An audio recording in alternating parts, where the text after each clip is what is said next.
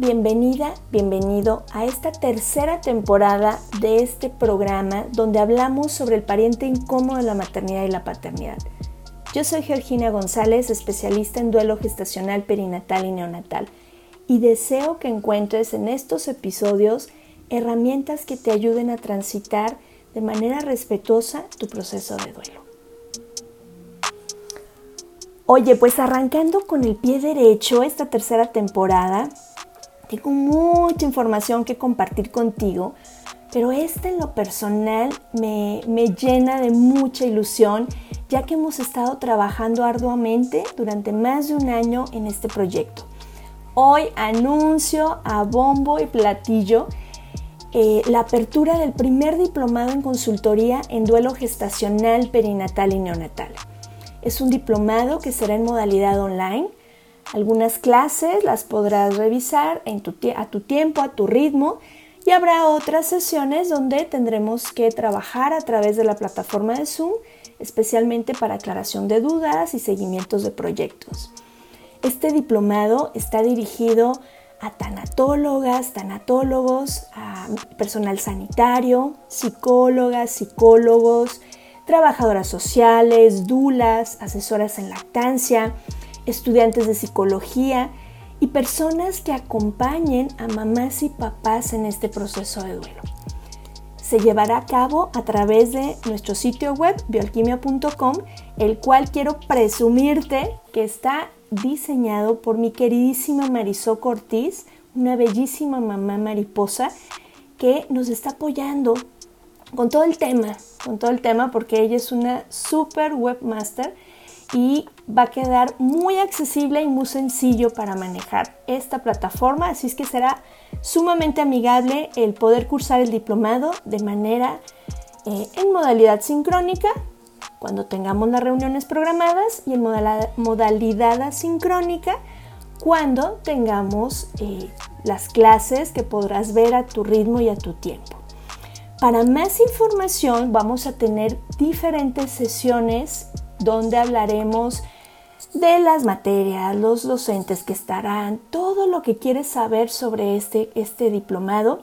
Y la primera sesión que voy a compartir contigo va a ser el día 12 de agosto a través de mi canal en YouTube a las 7.30 de la noche, hora de Ciudad de México, y ahí te contaré más a fondo sobre este diplomado. Por lo pronto ya tenemos las inscripciones abiertas, si quieres más información puedes contactarme a través de redes sociales, Duelo Respetado Podcast, o en el correo duelo respetado gmail.com y por supuesto en el sitio web bioalquimia.com.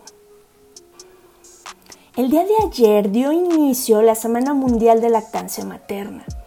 Eh, esta es una semana muy importante en, este tema donde habrá diversas actividades y bueno, como cada año, eh, a mí me encanta que se mire así como lo vas a ver un poquito más adelante con nuestra invitada de hoy, que se mire también a estas mamás de pechos llenos y brazos vacíos. Así es que tendremos una transmisión a través de la cuenta de Instagram con mi queridísima Nel. Ella es especialista y acompañante en lactancia materna. Y bueno, vamos a hablar sobre el tema de la donación en estos casos, cómo es, cómo hacerlo, eh, cómo trabaja el banco de leche aquí en Guadalajara para compartir experiencias y, bueno, poder sumar el apoyo a estas mamás. Entonces, próximo miércoles 4 de agosto, 7 de la noche hora de Ciudad de México, te espero en mi Instagram Duelo Respetado para hablar sobre este tema tan importante. El día 9 de agosto arrancamos con el Círculo de Duelo en su quinta edición. El Círculo de Duelo es un espacio seguro y respetuoso donde trabajamos mamás y papás que nuestros bebés han fallecido. Y bueno, a través de ocho sesiones vamos haciendo un, trabajo de integrar, de compartir, de hablar, de procesar nuestros caminos de duelo. Eh, gracias a quienes ya se han inscrito, nos quedan muy pocos lugares. El cierre de inscripciones va a ser este día, eh, el miércoles, perdón, va a ser el miércoles 4 de agosto eh, ese día se cerrarán inscripciones.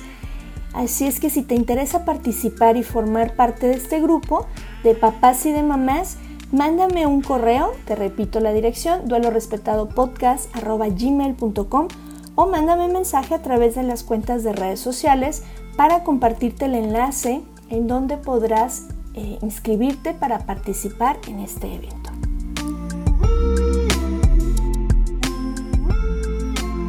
Esto es Duelo Respetado.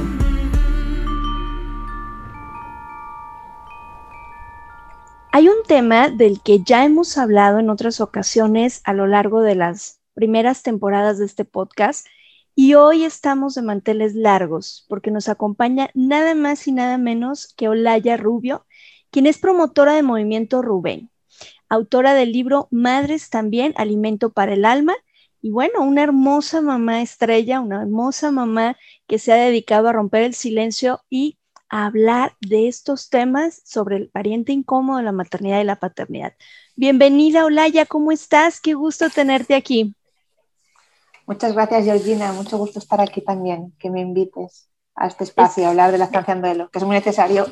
Sí, es un honor, es un honor. Durante, durante el podcast hemos, hemos tocado este tema de la donación de leche que ya abordaremos con toda calma contigo. Y, y de pronto ha surgido mucha controversia y ahorita ya lo, lo vamos a trabajar, pero desde ese entonces, ya algunos añitos atrás, que empezamos a hacer todo lo que es Movimiento Rubén, en honor a tu pequeño. Y, y, bueno, pues me parece maravilloso lo que están haciendo y tengo un sueño que, en México también se pueda concretar y podamos hablar de esto con la naturalidad que, se merece, ¿no? Pero antes de entrar al tema de, la lactancia y, todo el tema del duelo, me gustaría que nos compartieras cuál es tu experiencia en, el camino de duelo gestacional. Bueno, la experiencia en sí es bastante larga, ¿eh? porque no empieza con Rubén, empieza en, el, con mi, primera maternidad yo me embaracé seis veces, o sea que, y no tengo ningún hijo que pueda abrazar, ¿no? Entonces la experiencia es como muy larga, ¿no? Entonces cuando eh, todos fueron el primer trimestre de gestación, eh, motivos, bueno, diferentes, pero al final, o sea, desenlaces diferentes, o sea, tipo de grado natural, eh, bueno, mm, y diagnósticos diferentes, digamos, pero al final era por una causa que estaba como clara, ¿no?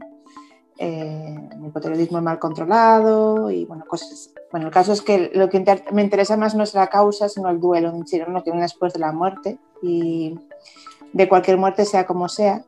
Y entonces, claro, yo cuando llegué al embarazo de Rubén ya tenía cierta experiencia en duelo. Eh, claro, ese embarazo, aunque era un embarazo arcoíris, que muchas mamás lo viven de una manera muy dramática, pues yo decidí, mm, pues como sabía que eh, hiciera lo que hiciera, me iba a sentir mal, quiero decir. Si no disfrutas, te sientes mal porque no disfrutas, y si disfrutas, te sientes mal porque disfrutas y puede acabar mal. Entonces, eso como una cosa ahí muy, rara, dije yo, mira, este lo voy a disfrutar, eh, lo voy a vivir al día y, y ya está. Y es que al final cuando no te unes, no te vinculas, también te sientes mal. Pues yo me vinculo, lo disfruto a tope y lo disfruté a tope y todo el tiempo pues pensando que iba a ir bien ya, porque ya tocaba. Sí. Y, y bueno, al final cuando llegamos al hospital a dar a luz y el desenlace no fue el que habíamos eh, esperado, pues bueno, es verdad que ya tenía cierta experiencia en duelo, en residencia, ¿no? En, ya sabía cómo te sentías cuando pasabas un duro duelo y dónde querías llegar después. Entonces, ya desde el principio mm, decidí que me quería quedar con la parte bonita de, haberlo tenido en la tierra, ¿no? Em, y quería continuar con los proyectos que teníamos los dos juntos, que eso no se podía morir, ¿no? Entre ellos estaba la donación de leche. Entonces, era lo único que me quedaba realmente eh, que me vinculara físicamente a mi hijo.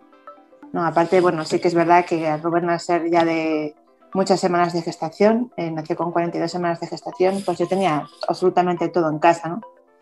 Pero es diferente, ¿no? Eh, no sé, la leche al final de alguna manera sí que la puedes abrazar, ¿no? Lo hacemos más tangible, ¿verdad? Sí, sí, como que no fue un sueño, ¿no? Todo aquello que no, no había soñado que eras madre, que estabas embarazada y de repente no. Y lo hacía mucho más tangible porque mi, lecho, mi cuerpo producía leche, eh, aparte del pecho lo puedes eh, como estrujar, lo puedes tocar, lo puedes acariciar, lo puedes de todo, ¿no? Puedes hacer muchas cosas con él. Es una manera de, bueno, de abrazarle finalmente, de alguna manera poder conseguir eh, proseguir ese proyecto que habíamos hecho juntos, porque nosotros queríamos ser donantes de leche, o sea, yo quería ser donante de leche con Rubén en vida, en nombre de los hermanos mayores que no podían haber ni producido leche en ese momento, porque en el primer trimestre no hay producción de leche era como un poco, también me sentía que era un poco invisible, ¿no? El duelo del primer trimestre es muy invisible, eh, lo viví totalmente diferente al duelo de Rubén y es algo que también me gustaría que otras madres pudieran experimentar, ¿no? Porque la invisibilidad, la, eh, la no autorización a duelar, ¿no? Que tienes cuando es primer trimestre, eh, todo lo que te dicen a tu alrededor te minimiza de una manera bastante grande, ¿no? Y con Rubén, pues, pude vivir un duelo totalmente contrario a eso era un duelo totalmente visible, era un duelo compartido, era un duelo social, eh, tenía mucho amor alrededor y, y, no estaba lleno de juicios, ¿no? como me había pasado anteriormente de eh, no puedes estar así porque no la has conocido. Bueno, todas estas típicas frases que te dicen. Claro. Pues en el caso de Rubén, por lo menos los primeros meses, no existía, ¿no? Luego pasó un tiempo y luego sí que la gente se da esas licencias, ¿no? pero a mí ya me pillaba mucho más fuerte, porque ya tenía como más mm. experiencia previa y ya sabía lo que sí quería y también tenía muy claro lo que no quería. Entonces, eh, no sé, en ese sentido a mi alrededor estaba súper arropada y decía, Juanín, qué diferentes hubieran sido mis duelos anteriores si hubiera tenido este arrope que, que he tenido con Rubén, ¿no? Simplemente porque ha nacido en una fecha en la que ya, y ha nacido vivo, en la que aquí en España se reconoce a día de hoy como hijo nuestro. Entonces, claro, eh, tanto en el hospital como tratan a tu bebé como hijo, eh, tu entorno también, y, bueno, es muy, es muy diferente. ¿Qué dices tú? Esto lo quiero haber tenido antes, porque yo considero a Rubén tan hijo mío como fueron los anteriores, ¿no? Yo lo viví, lo viví como tal. Así es. Y hubiera sido muy, muy, muy diferente. Si te hubieran, me hubieran permitido hacerlo, pues, pues. Y de hecho hay gente de mi familia que no los ve, no ve nada más que como hijo mío a Rubén, ¿no? y te llama la atención, porque aún así yo estando ya en asociaciones de duelo y en muchos sitios, te llama la atención que dices un jolín. eh, parece difícil de cambiar ese chip, ¿no? Así es, y, es importantísimo que se toque el tema. Eh, en mi caso, mis, mis tres bebés que fallecieron fueron también en primer trimestre y eso es algo que hago mucho hincapié dentro del trabajo que hacemos aquí en Duelo Respetado, que morir pequeño no es morir menos que no importan los gramos, las semanas ni el peso, cada uno tiene que hacerse responsable de su dolor emocional, dar el lugar que les corresponda a nuestros pequeños y, pues bueno, que, que, que necesitamos seguir rompiendo el silencio precisamente para que la sociedad pues si no quiere unirse a la causa, cuando menos que no estorbe, ¿no? Que, que no nos hagan más difícil el camino, más pesado. Claro. Cuando, cuando viene esta experiencia, sí, sí, dime. lo importante es cómo lo siente, cómo lo siente la madre, ¿no? exacto. Exacto. Y validar cómo, si lo sientes como hijo, pues esa madre lo está sintiendo como hijo, pues es su hijo, ya está, es que no hay más que hablar. que lo siente diferente, pues lo mismo, lo respetas, porque es como ella se siente y ante eso no hay nada que decir. Y la que tiene que sanar esa herida es ella. Exacto y a su forma, a su manera y por supuesto, ahora que, se ha hecho tanto también el movimiento de incluir a los papás, también los papás, independientemente de los gramos, semanas, tiempo, ellos también tienen una herida que tendrán que hacerse responsables. Y si dicen, bueno, paso de esto, está bien. Y si dicen, lo quiero vivir como este proceso de duelo, también está bien pero esa costumbre, ¿no? De, ocultar, de minimizar, de decir tú no.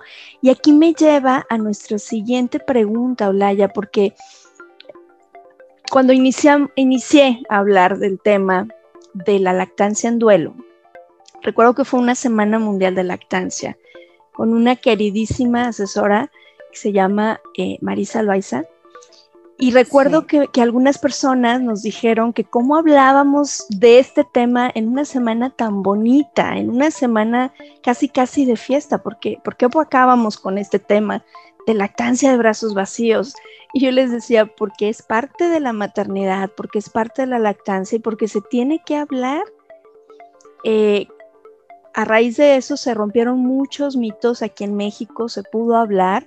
Eh, te comparto porque ha sido un trabajo muy duro. Eh, Jalisco, que es la provincia en donde yo me encuentro, ah, es primer lugar de donación de, leche materna eh, y es de los primeros bancos de leche que acepta la donación de mamás en duelo.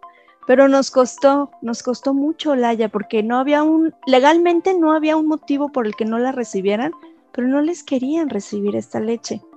Entonces, ha sido picar piedra y a mí me encanta la forma en que tú te has movido y has manejado y has normalizado este punto. Platícanos cuál ha sido tu experiencia con el tema de la donación de leche y a qué dificultades te has enfrentado.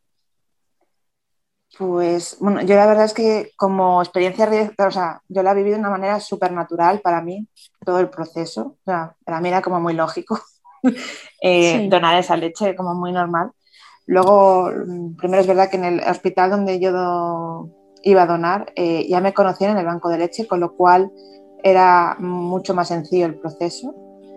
Eh, Luego, la primera vez que yo hablé en público en un foro de maternidad sobre eh, la, donación y las opciones que había y la que recibía de parte de otras madres, el primer tabú que me encontré fue sin más, bueno, para mí el más simple, pero a la vez el más complejo, ¿no? Que era la muerte, ¿no? ¿Cómo le vamos a hablar a una madre que su hijo ha muerto de lactancia, ¿no? Como que me sentía un poco como que nos idiotizaban en ese momento, ¿no? Porque a ver, estamos eh, mal, estamos en shock y tal, pero si nos dan el tiempo para procesar, si nos dan...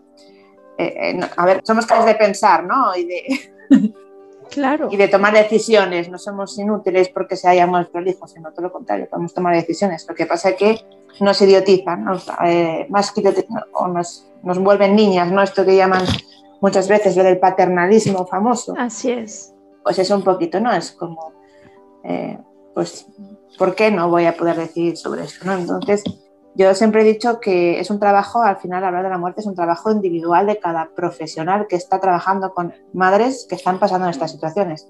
Si tú no te tienes trabajado eh, la muerte para ti, si la ves como algo horrible, si la ves como un fracaso, si la ves como eh, algo que te da miedo, obviamente no eres la persona para hablar desde el amor a una familia que está pasando por algo así tiene que ser otro, delega en otra persona que pueda hablar desde el amor, desde el cariño y de, como unos padres, ¿no? Estás hablando al final de unos padres que acaban de dar a, luz a un, niño que está muerto, vale, una niña, ¿no? Está muerto, muerta, no pasa nada, son sus padres.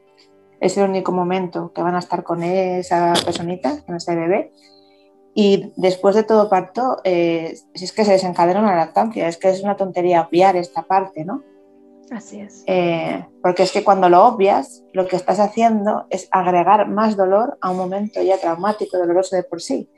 Sin embargo, si estas mujeres les das información, las rutas de información, les haces elegir sobre el proceso, qué quieren hacer con esa lactancia, las estás empoderando. En un momento además muy jodido para tomar una decisión, pero es una decisión que tienes que tomar al final, ¿no? Es. más, eh, me llama mucho la atención eh, mis compañeras de Antes con Estrella que han pasado por el proceso de interrupción de embarazo, que me parece el, más duro de todos porque es una decisión que tienes que tomar tú y que es muy dolorosa porque tú amas a ese bebé y, bueno, eh, ellas comentan que de todas las mierdas de decisiones, además que estas palabras son textuales, que, que tuvieron que tomar, esta fue la única decisión en positivo entonces, eh, por favor, que no se la quiten, ¿no? habrá personas que si aún pasando por una interrupción de embarazo, pues igual no quieran tener absolutamente nada que lo recuerda y que prefieren eh, inhibir farmacológicamente. Pues bueno, pues si esta mujer quiere hacerlo así, está totalmente segura, le hemos dado su tiempo, su espacio y toda la información científica que tenemos a día de hoy, porque es que hay mucha, ¿sabes? Yo en el libro eh, la he recopilado toda para que la tengan como más a mano y no tengan que andar por ahí buscando, ¿no? Pero hay mucha evidencia científica que dice que, puede sentarle bien a esta madre. Pues vamos a ponerse de manifiesto, igual que cuando un familiar se muere eh, y es apto para donar órganos, por ejemplo. No pasa nada con decirle a la familia si quieren hacer este proceso y se hace de una forma muy natural. ¿Por qué con la lactancia lo hacemos diferente? ¿no? Porque no, es que no lo entiendo, la verdad. sé que hablamos de muerte de, bebés, pero al final es una muerte de un ser querido también. Si la podemos meter en muerte de ser querido, ¿qué más da que sea eh, Así una donación de órganos? Que es verdad que es una cosa puntual, porque la donación de leche también puede ser algo puntual. Hay madres que han donado una sola vez, hay madres como yo que hemos estado más tiempo, ¿no? Depende un poquito lo que cada uno necesite y cómo quiera vivir el proceso. Pero que hay muchas opciones, entonces dale a la madre ese tiempo, ¿no? Que lo quiere tener en su casa, que se quiere guardar esa leche para hacer algo en un futuro, una joya, por ejemplo que es algo que veo que le gusta mucho a las madres tener una joya, porque no solamente algo material, porque al principio me costaba el hecho de la joya, yo sabía desde el principio todas las opciones que, que tenía, o sea, sabía todo lo que podía hacer con la leche antes de que mi hijo falleciera. Entonces creo que también eso eh, está muy bien, ¿no? Porque el primer mes que, que, no pude donar, por ejemplo, sabía que no me iba a tirar. Sabía que podía hacer joyas con ella, sabía que podía hacer cremas, jabones, eh, Mm, podía hacer muchas cosas ¿no? con esa leche. Y esculturas, también hay mamás que se han hecho pequeñas esculturas. Sí. Y dices tú, bueno, pues ahora en ese momento veía como tener algo físico, tangible y material, como de una manera insustituible a lo que yo quería como mi hijo, ¿no? Pero con el tiempo, con el duelo que vas trabajando y que vas moldeando y que vas a estar, llega un momento en que entiendes que esa joya te puede ayudar, ¿no? y lo reivindicativa que es también, porque es una manera cuando la gente te pregunta, ¿y eso que ya sé qué es? Es que te encanta. Y de tú, lo que voy a preguntar esta. Agárrate a la silla que te voy a contestar. y Por metiche y preguntona. me parece genial, Olaya, me parece genial. Fíjate que ahorita que te escuchaba, recordé eh, en alguna de las capacitaciones que estaba dando con médicos de, primera línea, eh, uno de ellos me puso los, cuando vimos las opciones de dentro del proceso hay que hablar de la lactancia porque el hecho de que no hablemos no significa que no va a ocurrir. Y entonces veíamos las opciones que se le deben de dar a mamá y que mamá va a decidir qué es lo que considera que es lo mejor. Y recuerdo esos ojos como plato, así enormes, y me decía, Geo, ¿cómo le voy a decir a una mamá que su bebé se acaba de morir que puede donar la leche? Y le digo, pues así como le dices a la mamá que su hijo se acaba de accidentar en una moto, que su hijo puede ser donador de órganos, con respeto, con acompañamiento, con una tribu que la sostenga y la contenga. Así. Claro. Exactamente así. Dejemos de, de, de separar, ¿no? Ah, cuando se mueren más grandes, entonces sí duele y entonces, pero si están pequeños, las mamás se les va la olla y entonces no pueden tomar decisiones. No, es, es lo mismo y no significa que sea para todas las mamás. Recuerdo una mamá que tenía su congelador con mucha leche y ella dijo, yo la quiero tirar. Empezamos a trabajar, solo tiró una bolsita, era lo que necesitaba para sacar de su enojo Terminó con la bolsita y dijo, no, ya no la quiero tirar, ya no. Dejó unas para hacer joyas y las demás se mandaron a banco de leche. Entonces, cuando, cuando damos tiempo a que se asienten las cosas, sostenemos, acompañamos, es menos difícil poder tomar esas decisiones en ese momento tan intenso donde sentimos que el mundo se nos vino encima. Entonces, dentro de, este tema que, a muchas personas les parece ilógico que hablemos de una donación en estos estados tan intensos, a mí me gustaría preguntarte, Olaya, uno de los temas que más nos ponen aquí en algunos bancos de, México de no puede donar la leche porque le prolonga su duelo a esta mamá. ¿Tú qué, ¿Tú qué opinas de esto? A mí, bueno, eh, ya lo he comentado en otros pues, momentos, ¿no? Pero me parece sumamente absurdo. exacto, sí, esa sería la palabra resumen total y que parte de un total desconocimiento, porque es una forma tan acelerada de vivir tu duelo, o sea, es muy acelerado esto, date cuenta que te sacas leche muchas veces al día, eh, cada vez que te lo estás sacando leche, estás pensando, estás meditando, este es un momento de conexión bonito con tu hijo, no es un momento doloroso, es un momento de conexión bonito. Para mí era lo más chulo que había, ¿no? Eh, ese momento de tener a mi alrededor pues cosas de, Rubén, eh, de saber que estábamos haciendo algo importante juntos, de saber que estaba honrando su memoria. Eh, era un bonito, o sea, era un momento además que era para nosotros dos, un momento de duelar, ¿no? De, Así es. ¿Sabes? De estar eh, totalmente concentrada en lo que estaba haciendo y de darme cuenta también de la realidad, ¿no? Era como palparla, pero no desde el dolor, sino desde el orgullo de, mira, hijo, que tu vida va a valer la pena. yo, yo, no sabía que iba a ser tan grande la, la, la, pena que iba a haber mi hijo, ¿no? Porque para nada me imaginaba ni el movimiento Rubén, ni, ni todo lo que hemos llegado a, a, lograr, que bueno, realmente ha nacido todo de una forma orgánica muy bonita, porque realmente había necesidad de información sobre este tema. Exacto. Había un vacío muy grande y, y además eh, había colaboración también por parte de, de, la Asociación Española de Bancos de Leche, ¿sabes? Porque yo me puse en contacto con ellos como a los cuatro o cinco meses de que Rubén eh, falleciera, gracias a, bueno, gracias, gracias, bueno, sí, gracias a Naira, la hija de una amiga que también, bueno, falleció, su madre no pudo ser donante de leche en su provincia, en el mismo España, o sea, estamos hablando uh -huh. de España. Y, y, ahí, a, raíz, a, raíz, de eso pues me puse en contacto, bueno, estábamos en el, dentro del grupo de donantes con Estrella, que está muy bien porque, bueno, pues nos damos apoyo entre iguales y además el tema de la lactancia pues es complejo que se hable en otros grupos de, de duelo, ¿no? Uh -huh. Y somos además como todas muy frikis en este sentido con la lactancia y bueno, entiendo que tiene que haber un grupo específico de, de claro. lactantes en duelo porque no nos entiende nadie más que nosotras. Sí. Y, y, bueno, y ahí hablando y tal, y ya bueno, además que son todas como muy frikis en el sentido que hay mucha matrona, hay enfermeras, hay asesoras de lactancia, todo esto así. Eh, y todas son muy fanáticas o muy, nos, o sea, o, o, hemos tenido lactancias antes, eh, alguna mamá que ha tenido ya lactancias de hermanos mayores, o sea, que quiero decirte que todas saben algo de lactancia o bastante en general. Y, y ahí, bueno, esta mamá acudió, eh, pidió ayuda, eh, se la facilitamos y hablé con el banco de leche eh, al uso en ese momento, que está muy cerrado en este tema. Y luego llamé a la Asociación Española de Bancos de Leche, que está todo lo contrario, súper abierto a saber, a aprender, a crear. Y dije yo, wow, qué maravilla, ¿no? Era como, venía de hablar con un banco de leche totalmente cerrado a otro totalmente abierto y encima era la Sociedad Española de Bancos de Leche que los abrazaba a todos, ¿no? Y claro. dices tú, uff, qué maravilla poder trabajar con gente así. Y a medida que hemos ido creciendo y juntando sinergias de los que sí queríamos remar en esa dirección, pues todo ha ido creciendo.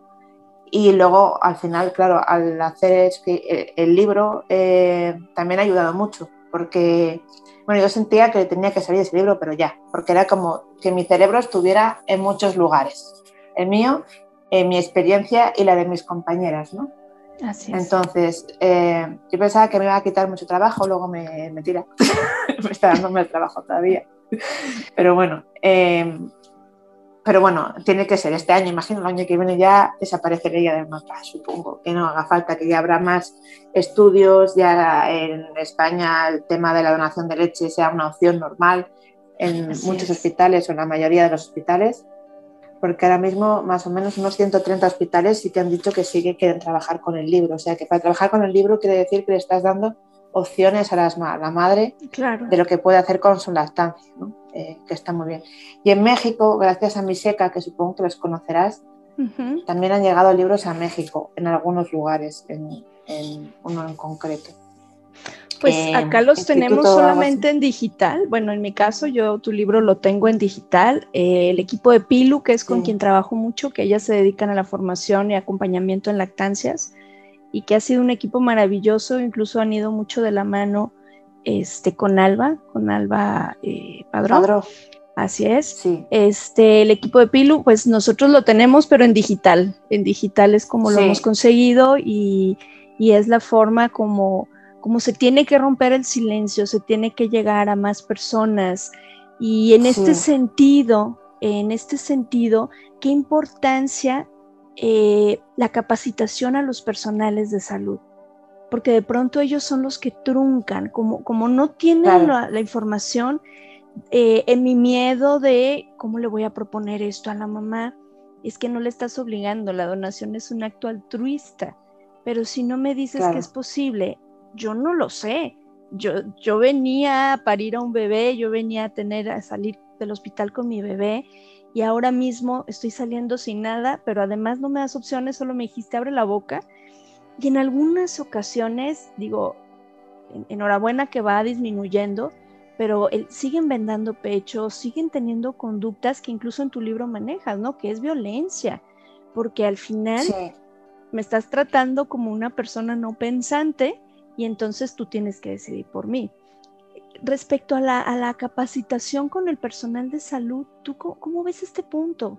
¿Cuál sería la importancia de, de capacitarlos en este tema para que den opciones? Definitivamente yo creo que la lactancia o la donación no es para todas, pero creo que si todas tuvieran la información, cambiarían muchas cosas. Cambiaría mucho y de una forma bastante grande. ¿eh? No sé si te das cuenta. Eh, bueno, por un lado, el libro pretende también, tener dos objetivos, ¿no? Uno era facilitarlo a las madres en vuelo antes de la alta hospitalaria, por eso el formato en papel, ¿no? Para poder abrazar, tocar, oler y también ellos escribir, por eso al final hay una parte que pueden escribir. Y luego el otro objetivo es que el personal sanitario se empodere, ¿no? que sepa toda la información que hay de mano todas de mis compañeras. O sea, eh, los textos están escritos directamente por ellas, solamente he corregido eh, erratas, de faltas de ortografía y cosas así. O sea, eh, salen directamente de su corazón, ¿no? Que me gustaba eso porque no es algo que ya haya retocado y modificado en plan de vamos a hacer algo lineal, ¿no? El libro es genial por sí solo. No sé si me explico. Sí, sí, sí, sí. Tú, lo lees y acabas con un concepto o dos cositas bien claritas cuando lo acabas de leer. Claro. ¿No? Claro. Entonces eso es lo que yo quería, empoderar al personal con cosas eh, que es la forma que ellos les gusta leer, que son estudios, eh, estadísticas y cosas así. Eh, y luego la parte como más práctica de diferentes historias, ¿no? que te puede poner un poco en, en la piel de llegar a empatizar un poquito con estos 24 casos diferentes que hay, que al final vienen todos a decir de alguna manera lo mismo. Son todos diferentes, cada cosa tiene muchas matices diferentes, pero vienen a decir lo mismo. Entonces, eh, es como muy potente, ¿no? Entonces, cuando ellos empoderen para poder darnos las opciones y ser esa persona que es a la vez cercana y, y formada e informada, ¿sabes? Pues claro, la cosa va a cambiar mucho. Una persona que se pueda, no que se ponga, porque me acuerdo yo cuando estaba en el hospital conmigo, yo creo que si la pared fuera elástica, no sé dónde hubiera acabado, pero el profesional se necesitaba como en la pared así rígido, tieso, ¿no? Cuando la idea es que se acerquen a ti, te abren a los ojos, a tu distancia, ¿no?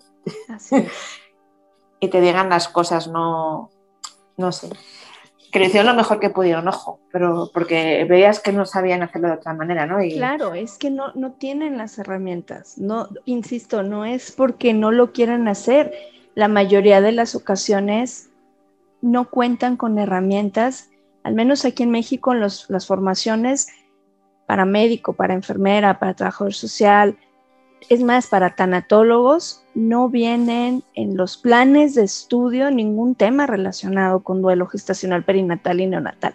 Ninguno, entre ellos una donación de lactancia de brazos vacíos. Entonces, hay muchísimas lagunas. Y ahorita que te escuchaba, ya recuerdo, aquí en México tenemos a Janine Porras. Janine fue donadora de leche durante mucho tiempo, eh, una vez que trascendió Nina. Y, el otro día platicando con Janine en uno de los testimonios que grabamos, me decía, es que en ese momento tenía tanto amor que dar a través de esta leche y no sabía dónde ponerlo. Cuando lo miras en esa perspectiva, rompes el estigma de que esa leche está cargada de dolor y entonces al bebé que le llegue solo le vas a dar dolor. Creo que esas leches están llenas de amor de, honrar la vida. Y creo que al bebé que llegue lo que van a transmitir es amor. No sé tu, tu experiencia en esto. Totalmente. Sí, totalmente. Sí, además es que lo decimos todas. ¿eh? A por cierto, la conozco también, estuvo en el grupo una temporada y, y, es una chica maravillosa, la verdad. sí. Y en México, bueno, yo fue la primera vez más que hace ya un montón de años, ¿no? Yo creo que ahí va la cosa un poco más, rápido gracias años. A, Nina, sí, gracias a Nina. Así es. Sí, y además que, bueno, Nina, si te das cuenta, también es un bebé, es neo, neonato. Así, así es. Que al final abre un poquito más, porque la conciencia del que está detrás, ¿no? Del personal sanitario, puede entender un poco más en este caso, ¿no? Pero es tan válido también cuando el bebé, eh, bueno, en los libros dice que la semana 16, pero bueno, se han dado casos de, de, en la semana 10 hemos tenido, así es, así es. Sí, en la 12 y tal, depende un poquito de las lactancias que hayan tenido anteriores, o sea, si una mamá tiene una lactancia anterior, todos esos conductos ya están formados, luego es muy probable que pueda tener una subida de la leche. Y por mucha pastilla que le des, pues, pues es posible que no, que no funcione. Claro, es, que, la pastilla es muy rápido. te das cuenta, la pastilla es muy rápida. La pastilla es un te quito del medio y ya te apañarás tú um, como tú veas después, ¿no? Con la partera o con la matrona o ya irás al médico y llamas a 112, ¿no? Sí. Alguna compañera que llamó por teléfono que, vas a ver, ¿no? El, al 091 me parece que era el de, el de Cataluña y, claro, no, no, saben qué decirte, no tienen ni idea. Y lo más rápido que ven es una pastilla, ¿no? ¿no? No ven información de otro tipo ni nada. Pero además, Solaya, ni siquiera hay información correcta con el uso de las pastillas. O sea, de pronto a mí me toca ver, o sea, recuerdo un caso de una mamá, llevaba cuatro meses con una pastilla por semana. Yo le decía, pero ¿qué es esto? Es que así me lo indicó el médico, ¿no? Digo, a ver, permíteme, yo no puedo decirte suspéndela porque no soy médico, pero ahorita te canalizo con un médico especialista, ella es especialista en lactancia, casi se va para atrás esta doctora y dice, ¿cómo es posible esto? No, no. Entonces, encima de que, te, de que no te pregunto, de que te, te doy la pastilla en este sentido de me quiero quitar el problema de encima, pues tampoco estoy preparado, tampoco me informo las dosis, las condiciones, eh, cuándo sí, cuándo no, qué seguimiento, qué le tengo que decir de alerta. Entonces, eh, de verdad es que escuchas cada historia de terror que dices, no es posible. Ya, es que tampoco es inocua, es que pensamos que esa pastilla es agua pura, pero no es inocua. Tiene contraindicaciones y, y, y, son potentes, sobre todo en el tema del duelo. O sea, y es más, la, la, oxitocina, la prolactina y todas las hormonas que están a favor de la lactancia, ¿no? que promueven que tengas esa lactogénesis y esa maravilla de oro blanco, más bien amarillo, pero sí. al principio es amarillito así. Y pues es que son buenas. O sea, el estrés, eh, la ansiedad, eh, ¿qué más había por ahí? Estrés, ansiedad, depresión. O sea, son tres factores que propician que tú la cortes. O sea, eh, no sé, yo lo veo claro. ¿no? Que si puedo agregar más estrés, más eh, ansiedad y puedo tener más papeletas para tener una depresión postparto cuando ya tengo un duelo, pues no sé. Mm, sí, claro. Yo, yo, decidí que no quería. Claro. que no quería, pero bueno, luego leyendo eso ya aluciné ya más, ¿no? Era como, madre mía, qué fuerte, ¿no? Y tú tuviste información. La mayoría, al menos la experiencia eh, de muchas mujeres es, ni siquiera me informaron. Eh, sigue siendo un tema donde si no lo hablamos no va a pasar. Entonces, ni siquiera te consulto. Mira, hola, ya están estas opciones, se va a presentar este proceso. Allá es la subida de la leche, sí, ¿verdad? Aquí es la bajada de la leche. Pero el punto es el mismo, o sea, se va a presentar sí o sí esta situación. ¿Qué vamos a hacer? Estas son las opciones, estas son los, los pros, estos son los contra, pero no te dicen. Es abre la boca, te vendamos los pechos y ya vete a tu casa. Y aquí no pasa nada. A mí fue gracia con una mamá, bueno, con dos, pasaron la misma semana, dos madres que sí, dice, a mí sí me dieron información. Y yo, mira, estaba súper feliz porque les había dado información, ¿no? Pero luego me escribieron por privado y, la información era en plan de te doy la información como el que porque te la tengo que dar. Además. Pero al tiempo que volvieron, no hicieron un seguimiento de, bueno, ¿qué has decidido, qué has pensado? ¿no? Eh, fueron con la pastilla directamente. ¿Sabes lo que te digo? Era como, vale, me has dado información, pero vienes con la pastilla y ahora estás decidiendo tú por mí, porque me debe preguntarme, ¿tienes alguna duda sobre lo que hemos hablado antes? Eh, eh, qué quieres hacer, ¿no? Directamente fueron con la pastilla, si es verdad que era, era, una hora así como un poco introspectiva, pero eh, fueron para allá con la pastilla y no le preguntaron más. Entonces la otra cogió, tomó la pastilla y dijo, pero si yo le voy a preguntar qué era esto de la nación, cómo iba y tal, pero si me dan esto, ¿sabes? Se quedó como un vacío de en qué momento lo he dicho o no sé, se quedó así como un poco una sensación un poco extraña, ¿no? Porque al final realmente no decidió nada. sabía que había opciones, pero... Y luego además me llama la atención porque te das cuenta en el libro hay dos estudios que es de uno es del o sea, se hace la encuesta en el 2017 que es de Mamanita y el año siguiente es el nuestro y se pregunta a las madres en duelo eh, si hubieran donado su leche. El porcentaje de un año al otro cambia sustancialmente y es porque hay más información general, ¿no? y vas creciendo en el tiempo y bueno, de hecho en el banco de leche mmm, nos basamos en los estudios del 2018 eh, para saber más o menos el número de libros que iba a querer cada uno de los hospitales que querían colaborar.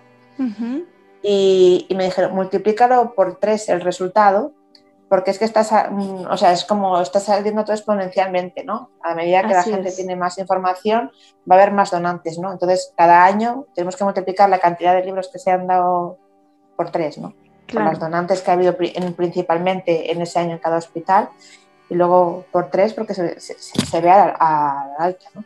De hecho, en el hospital donde yo doné, que fue en el 2018, que fue la primera, eh, ya ha habido, bueno, por desgracia, pero bueno, ha habido siete donantes ya más después de mí.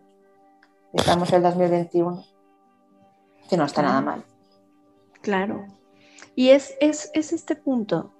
No es para todas, pero que quien quiera o quien no quiera sea por decisión propia, no por imposición. Claro, exacto. No, y es que además el que lo quiere lo tiene como muy potente. O sea, yo he visto, por lo menos, eh, las respuestas que salen en el libro son muy radicales. Hay unos sís como campanos, o sea, campana es un pez muy grande, pero muy grandes, sí. Sí. y unos nos también muy definidos, ¿no? O sea, el que no es porque no, pero muy arraigado, las respuestas que hay con el no son muy potentes, o sea, es como para tenerlas en cuenta, y las del sí es todo lo contrario, ¿no? De, de amoroso, de la motivación es eh, como todo muy positivo, ¿no? Todas las palabras que utilizan las madres son muy positivas y lo demás a mí me pareció como, como muy contrapuesto todo, ¿no? Me sí. parecía así muy chocante, porque normalmente, normalmente la gente suele tirarse por los polos medios cuando tú haces una encuesta. ¿eh? En, en, él no sé, pero esto está claro. como todo muy definido, el sí y el no. Y bueno, de alguna manera lo entiendo, ¿no? Porque eh, alguna madre, de, me acuerdo del grupo de los vacías, que yo decía que yo no querría ver la leche eh, de ninguna de las maneras porque sí, decía claro. que eso me, me recordaría mucho a mi hija Así me hace mucho la gracia, la, entre comillas, la frase de esta mamá, porque al final lleva años y años hablando de su hija. O sea, que quiero decirte que, que al final te lo va a recordar todo, porque es parte de tu vida. Claro, claro, no, no lo podemos sí. sacar. Sí, Hola, ya. si es tiempo, con la leche o no. Así es, sí. pero de todas maneras, ahí está, ahí está. El tiempo nos come, Olaya, pero no quiero cerrar si, sin que nos compartas digo, ya has dicho muchísimo, en tu libro lo plasmas súper bien, con todas tus colaboradoras también, pero ¿qué mensaje les darías a estas mamás que están iniciando en su proceso de duelo y les gustaría ser donadoras de leche materna? Wow, si les gustaría ser donadoras, eh, bueno, primero les diría que siento mucho el fallecimiento de sus hijos, les daría un abrazo tremendo y, y, como sé lo que significa tomar esa decisión en un momento tan jodido y lo bien que te puedes llegar a sentir, ¿no? Porque la decisión es como de empoderamiento, de te hago esto por ti, porque tú seas existido, ¿sabes? Es, como muy bonito. Es una reivindicación, de hecho, la lactancia a, a, a, este duelo perinatal que es tan silenciado, ¿no? Y de alguna manera te empoderan. Aunque te sientas en momentos, o sea, el duelo es totalmente una montaña rusa. Se van a sentir así muchas veces, ¿no? A veces que dirán, no entiendo, eh, por qué estoy haciendo esto, porque lo que quiero tener era a mi hijo de vuelta, pero luego al minuto siguiente estás pensando en lo tengo que hacer, lo siento así y, y qué bonito que lo puedo hacer, ¿no? Que me estoy sintiendo útil en un momento muy jodido y uh -huh. al final su vida tenía un sentido, ¿no? Que salvar a alguien que no conozco, que no sé. Y, y, el propósito, pues es, la verdad que es muy bonito y muy altruista y, y muy de, no sé, del tipo de personas que me gusta tener a mi alrededor, ¿no? Como el grupo de recursos humanos, de recursos de duelo que, que, estamos aquí en España, que son todas personas de que dices tú. Yo quiero tener gente así a mi alrededor porque hay mucho de todo lo contrario que vemos por la tele. Entonces está uh -huh. este tipo de personas como que hacen un mundo mejor y, y Rubén, por lo pequeñito que haya sido, pues ha hecho un mundo mejor, ¿sabes? Él y todos sus amigos Así que están ahí en la Vía Láctea. Así es. Sí. y todas las personas que forman parte de este movimiento, bien comprando el libro, bien dando nativos, viendo todo lo que hace la gente por, por promover la lactancia en es, es, precioso y nos encanta, la verdad. Que, que no sabíamos de un principio que podía haber llegado tan lejos ni nada. Así que muy orgullosas, de, bueno, supongo que esas mamás también se sentirán súper orgullosas de sus hijos, como nos sentimos nosotras de, de los nuestros también. Así es, honrando su vida a través de hacer algo grande con la nuestra y, ponerla al servicio, ponerla al servicio de la vida en su honor. Hola, ya como siempre, un placer escucharte, un placer compartir contigo. Seguramente nos volveremos a encontrar porque hay, hay temas que quedaron pendientes, como, como el apoyo de la familia y como otros temas que luego sí. eh, va uno muy envalentonada y dice, sí, sí voy a donar y luego la familia te baja todos, todos estos ánimos o las sí. amistades, etcétera. Pero bueno, lo hablaremos ya en, en, otro, en otro espacio, en otro episodio. Te agradezco sí. muchísimo tu tiempo, eh, tu sabiduría, tu compartir, de abrir tu corazón. Lo aprecio mucho. Te mando un abrazo muy, muy grande. Otro patillo. Muchísimas y, bueno, gracias por este Gracias espacio. por estar aquí. Y bueno, yo me despido. Soy Georgina González y deseo que todas y todos podamos tener un duelo respetado. Hasta la próxima.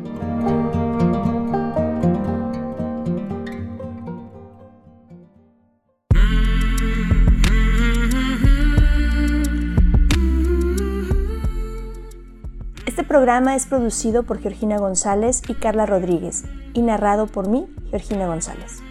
Recuerda seguirnos en redes sociales como Duelo Respetado.